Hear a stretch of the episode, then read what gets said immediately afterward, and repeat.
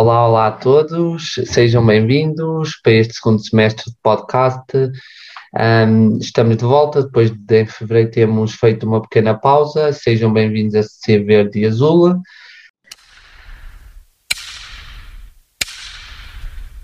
Aviso: todas as opiniões dadas neste episódio são opiniões dos convidados apenas, não opiniões vinculativas ao NAPA. Neste episódio vamos falar um pouco sobre a crise energética na Europa e sobre as novas formas de energia, qual é a importância delas para Portugal e para o mundo. E depois também vamos falar um pouco sobre os problemas que as casas portuguesas enfrentam e os portugueses de termos casas muito frias e tudo mais. E queremos, vai ser assim a partir de agora os nossos podcasts um pouco diferentes dos do primeiro semestre, onde temos mais, vamos tentar ter mais temas e menos tempo para cada tema, para termos mais diversidade de temas e conseguimos falar de vários temas. Olá a todos, é muito bom estar de volta aqui ao Ser Verde e Azul. Para a primeira pergunta, então, queria vos perguntar qual é para vocês o melhor que aconteceu nestes dois anos da pandemia? Eu acho que nesse aspecto podemos falar muito também em termos ecológicos, porque algo que a pandemia fez foi que no início da pandemia, logo na primeira quarentena, hum, toda a atividade humana praticamente parou. As fábricas pararam, eh, tudo, toda a poluição quase parou. E nós podemos observar quase uh, a velocidade com que os animais, etc., uh, recuperam o, o, seu território quando os humanos não estão a ocupá-lo. Eu achei que isso é algo super interessante e que dá uma grande esperança uh, no sentido da, ecologia e do futuro, em que nem, nem tudo está perdido, em que se nós quisermos mesmo a sério trabalhar para um melhor planeta, para diminuir a poluição, etc., a mãe natureza tem a potencialidade de se regenerar e das coisas melhorarem. E, e acho que isso é algo muito positivo, que foi um, foi um sinal de esperança.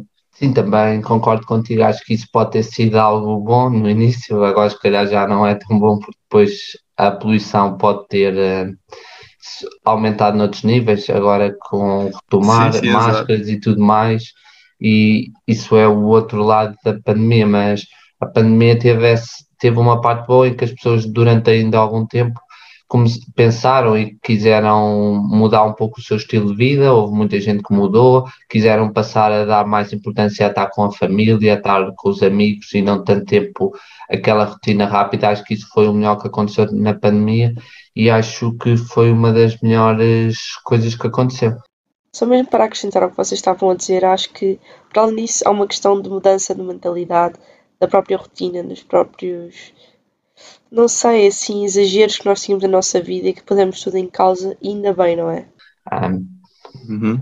Agora vamos falar um pouco sobre o primeiro tema da semana, um, do primeiro tema que é sobre a crise energética e sobre as novas formas de, de energia. Agora, com este conflito na Ucrânia, nós percebemos que nós somos muito dependentes da Europa da energia e que os preços ainda hoje acabam, vão aumentar bastante e do, do, do, do combustível. Isso traz vários problemas para todos nós, porque depois faz aumentar os preços de, dos alimentos, faz aumentar os preços de todo o tipo de bens, e isso é uma das consequências. Nós temos muito dependentes de energia uh, fóssil e principalmente energia que venha da Rússia, Rússia agora. Um, existem novas formas de energia, por exemplo, energia, o hidrogênio é uma das maiores formas de energia, há dois tipos de hidrogênio, e depois o Bruno daqui um pouco pode explicar um pouco melhor sobre isso, mas tinha como primeira pergunta para ti é qual, e quais são as consequências nós somos dependentes da energia, de, de, dependentes energeticamente da Europa?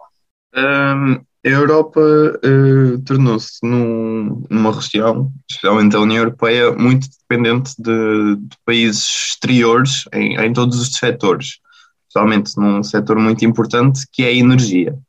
Uh, decidimos uh, avançar com espécies de contratos energéticos, muito em torno do, do gás natural, por exemplo, com a Rússia, uh, pensando que uh, iríamos viver num momento de paz uh, muito duradouro.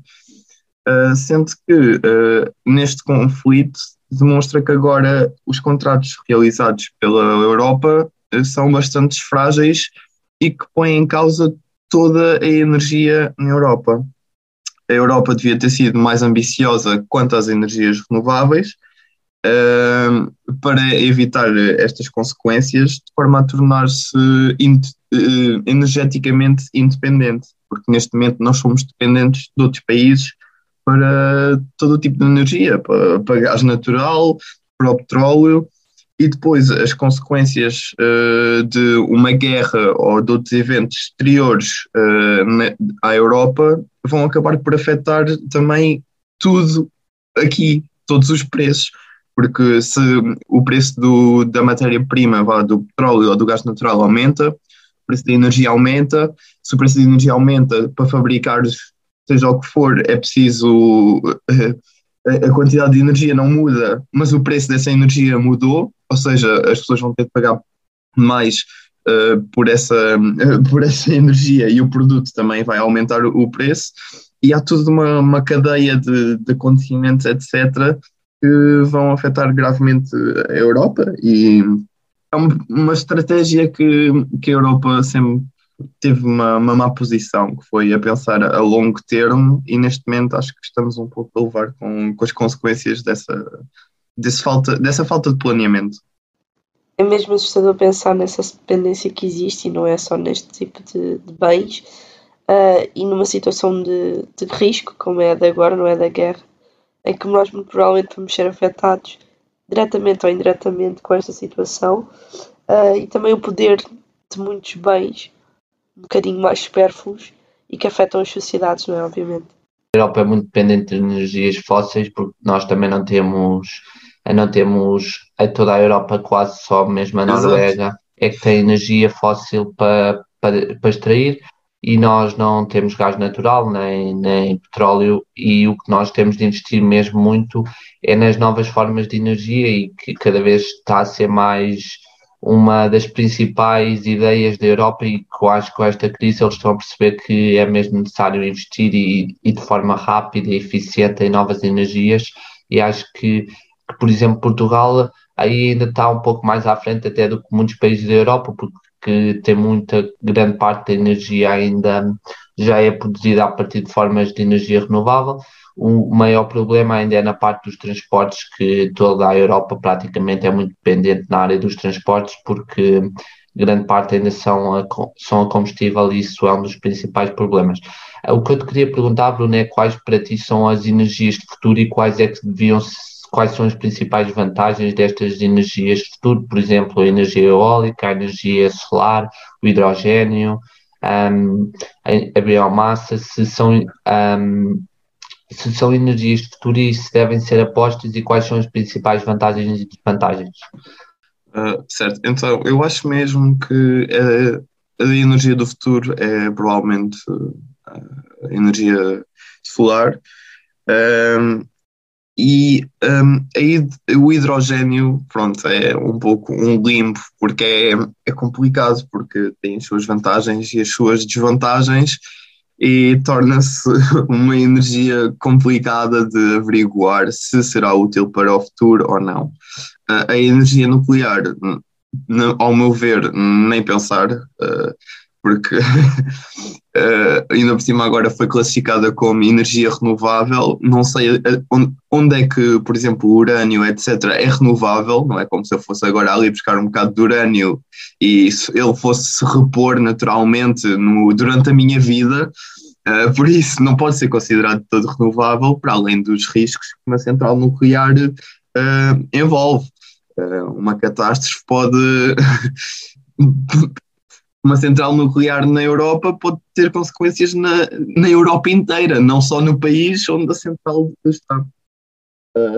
por isso, o hidrogênio depende muito, depende muito, porque neste momento a maior produção de hidrogênio é hidrogênio cinzento, que é que liberta muito dióxido de carbono e não só. Um, e por isso eu acho que a solar mesmo assim seria a melhor opção.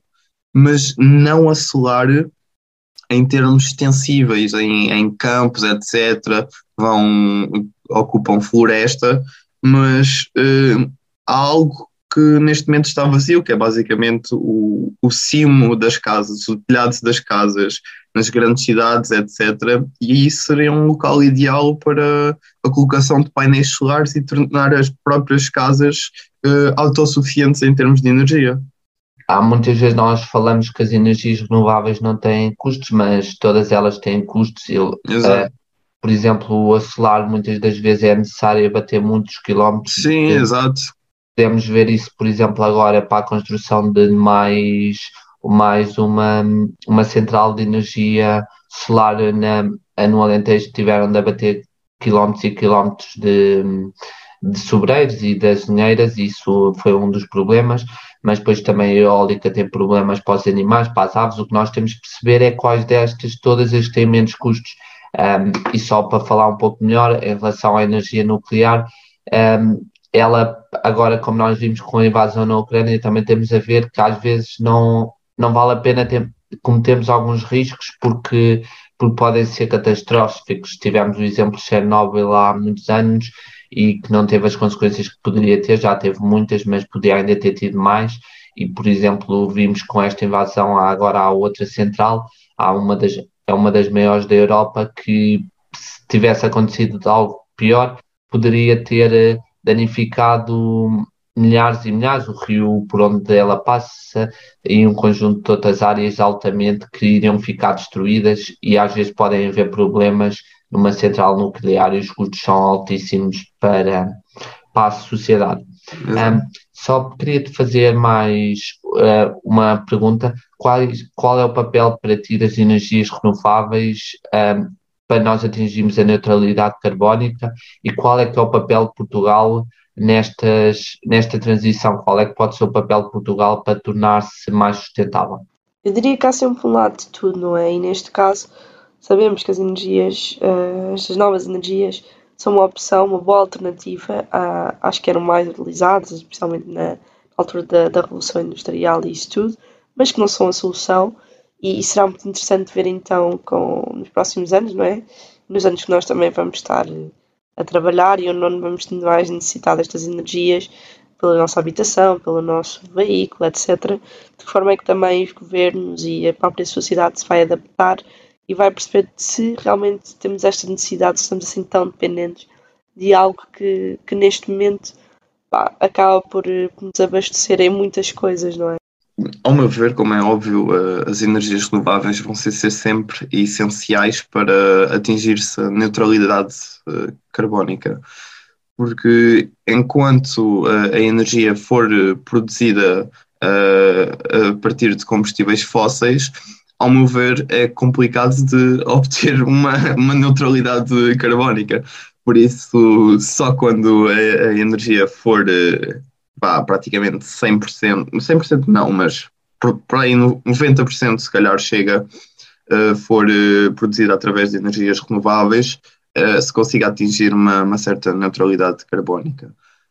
Portugal é muito importante porque pode ser um dos pioneiros Uh, num setor que é na, na, energia solar. Somos dos países da Europa com com mais horas de sol, com, onde uh, a energia solar por metro quadrado uh, é mais forte e nós deveríamos ter tentar aproveitar essa vantagem, não outra vez através de os campos solares extensos onde se destrói habitats e árvores, etc., mas sim reaproveitar a área que não é utilizada dos telhados eh, seria uma forma eh, super útil.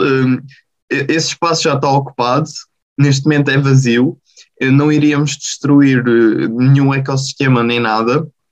E seria, era o local perfeito para fazermos um, um, um investimento a sério na, na energia solar, assim, uh, no cimo dos telhados.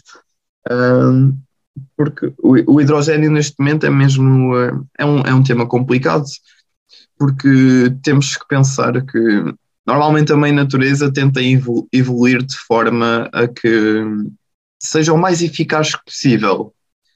e neste momento a mãe natureza não há um animal ou uma planta que produza energia através do hidrogênio. Uh, e isso pode nos fazer pensar se será mesmo a, a, melhor opção, mas pronto, neste momento não é de todo, porque uma pessoa a utilizar hidrogênio está sem dúvida a utilizar uma energia que foi que libertou dióxido de carbono, foi porque hoje em dia o hidrogênio todo que existe é basicamente cinzento, que é produzido através da biomassa ou através de gás natural e liberta muito dióxido de carbono e outros gases de efeito de estufa. E o hidrogênio verde, uh, em Portugal, também está a tornar um investimento, se calhar, um pouco complicado devido à, à escassez de água uh, e à seca. Porque para produzir o hidrogênio verde é necessário uh, água, em abundância para fazer a hidrólise, a eletrólise, ou seja, com uma grande quantidade de eletricidade a separar os átomos de hidrogênio e oxigênio da água, uh, mas essa eletricidade convém que ela mesma seja de fontes renováveis, porque se não for, basicamente estamos a, a utilizar a, a, a eletricidade que provém de, a eletricidade que produziu gases de efeito de estufa uh, para produzir uma fonte de energia. E isso acaba por não ser eh, rentável. Uh, ou seja, ainda há esses problemas, para além de que uh, o hidrogênio tem, é, é bastante inflamável e, explosivo e o seu transporte é bastante complicado. Uh, por isso, eu acho que atualmente o melhor é pensar na solar e aproveitar essas áreas que nós já temos e que estão desocupadas e não andar à procura de quilómetros e quilómetros de áreas florestais para colocar painéis. Um, concordo mesmo contigo e também acho que uma opção pode ser a, a energia mareomatriz, que é uma que é a energia feita sim, das ondas, que acho que nós, como temos uma costa enorme, um, embora tenha alguns problemas para a adoção desta energia, é, acho que é uma das energias de futuro para, para, para Portugal, que tem mar e pode utilizar esse recurso tão bom para produzir energia. Mas o que eu acho mesmo é que Portugal e toda a Europa e principalmente o mundo não deve só investir num tipo de energia renovável, claro, deve fazer claro. um investimento diversificado num conjunto de energias, alguns para países nórdicos é muito mais difícil fazer Exato. um investimento em Porque, energia solar. Ao, ao fim e ao cabo, todo o tipo de energia renovável depende, digamos assim, da qualidade do tempo. Ou seja, se houver um, um problema com, com, com, o fator de que a, a energia renovável está dependente, uh, põe em causa logo toda a produção de energia. Por isso tem de ser sempre de forma variável. Não é que os países não possam apostar mais fortemente no, no setor, se calhar, que lhe trará mais benefícios, uh, mas que, claro, tem de ter sempre em, em vista uh, a diversidade para impedir problemas devido à, ao, ao tempo, o fator meteorológico ser imprevisível.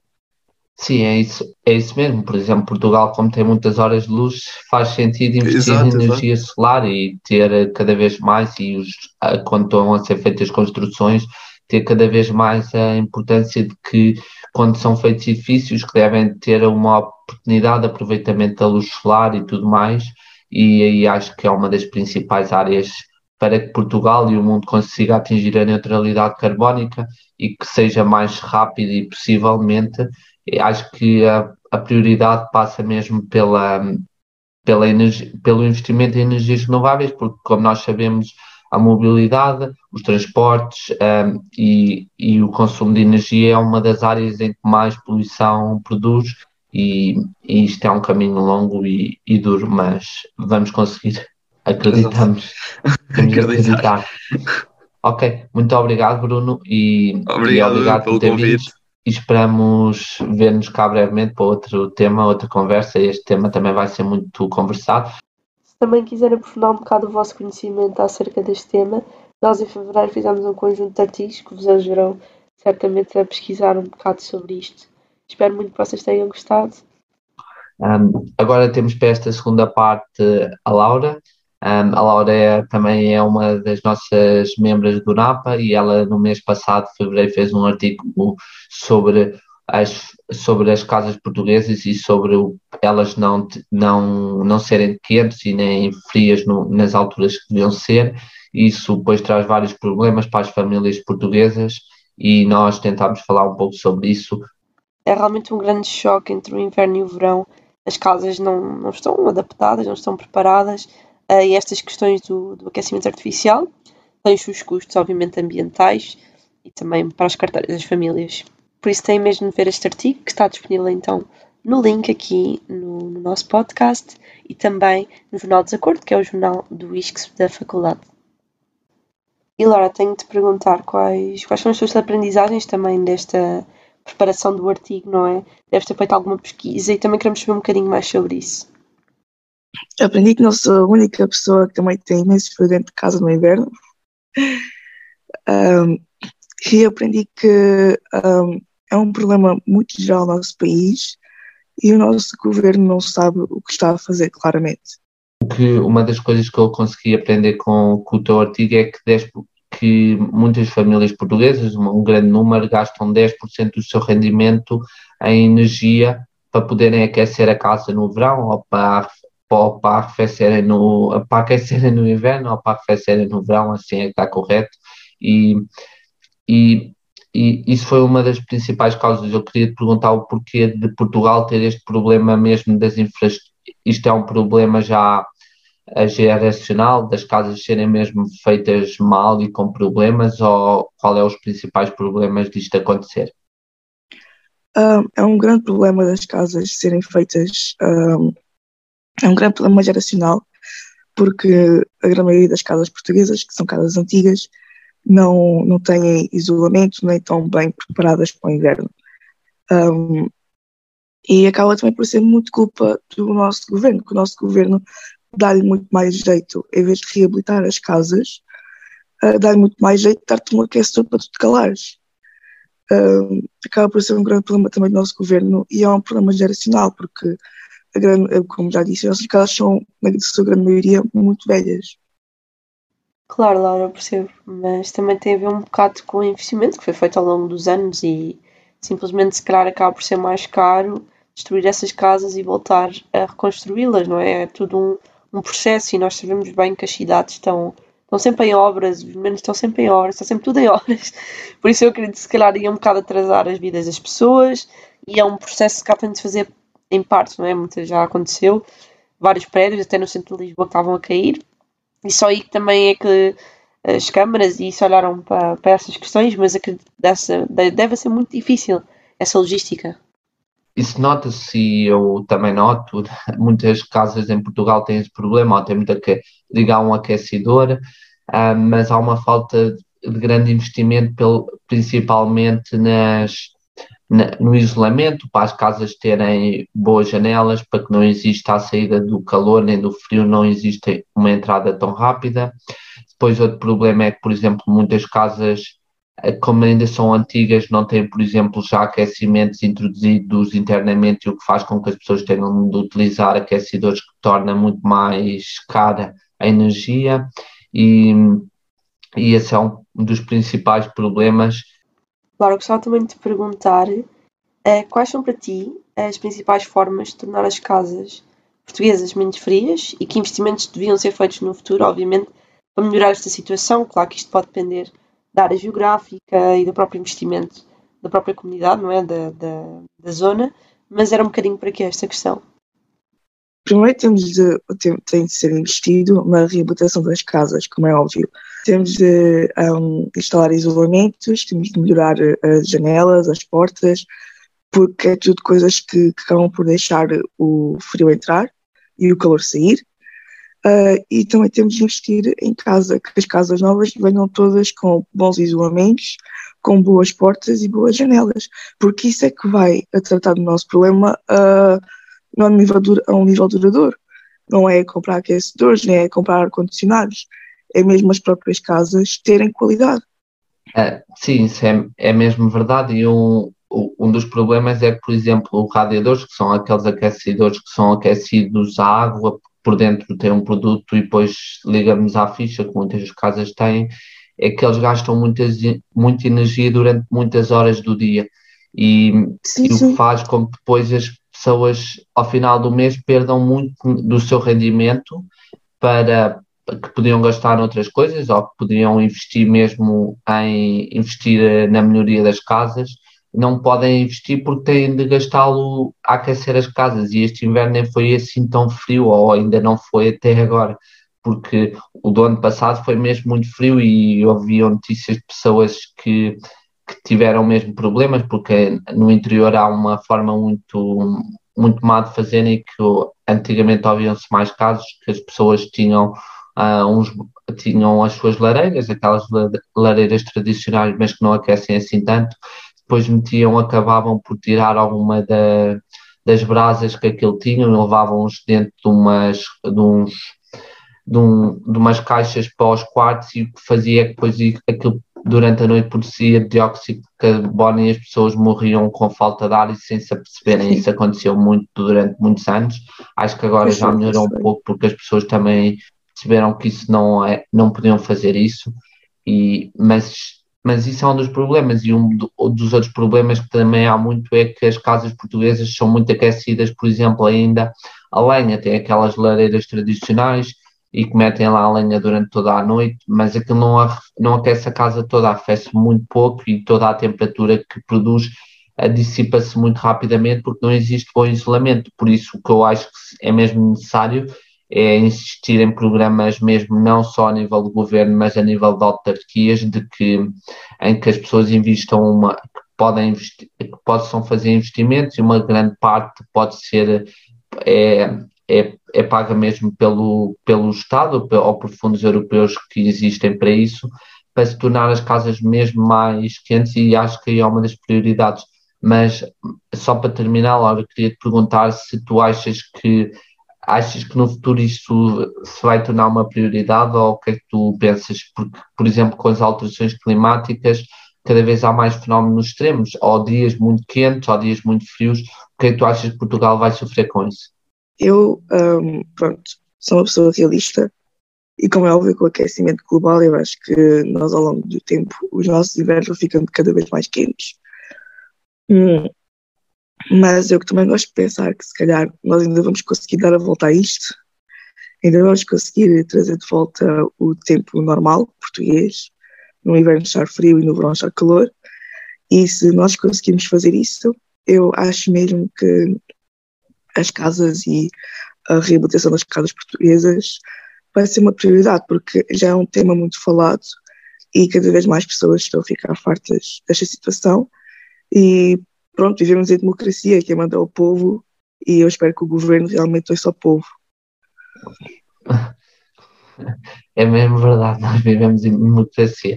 Ah, por isso, o que eu acho mesmo é que hum, as pessoas, quando fazem investimento nas casas, devem pensar mesmo o que é que lhes vai trazer mais melhorias e vai-nos melhorar a qualidade de vida.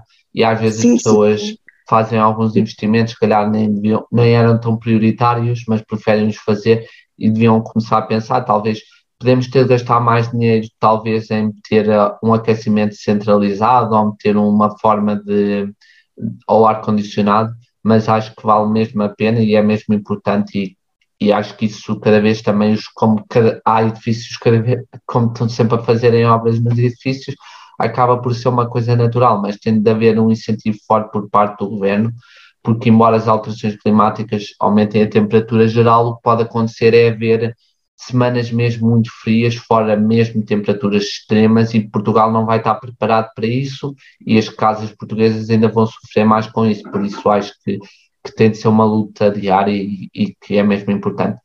É mesmo uma questão complexa, mas eu acredito que nós iremos continuar a explorar uh, também diferentes formas, formas alternativas de conseguirmos esse tal aquecimento ou tal arrefecimento. Também podemos falar aqui, obviamente, nas situações de demasiado calor, mas realmente tem de haver uma maior comunicação, se calhar, entre a sociedade em si, não é? As pessoas que convivem na, na sociedade e os órgãos que têm poder para fazer alguma mudança, obviamente. Laura, obrigada também por ter estado aqui hoje. Não sei se foi perceptível, mas está um pouco doente e, e também foi importante o seu contributo. Uh, o artigo da Laura, bem como os que já foram escritos também por membros do, do NAPA, estão disponíveis então no Jornal Desacordo e não, não podemos deixar mesmo de, de agradecer a contribuição da Laura por ter estado aqui hoje. Eu e a Catarina só queremos, decidimos aqui terminar um pouco de uma forma diferente, só nós os dois, um, a dizer que lamentamos muito a situação na Ucrânia e todas as, nós achamos mesmo importante que esta situação se resolva e que a Ucrânia volte a ser soberana e, e que não tenha e que esta invasão se torne muito com muitas consequências para quem as quis fazer, não para o povo russo, porque muitas das pessoas do povo russo não têm culpa do que, do que está a acontecer, mas, mas achamos mesmo importante que se torne uma, uma guerra que se mostre ao mundo que as guerras não valem pena no século XXI e que tem de ser uma luta que não vale a pena.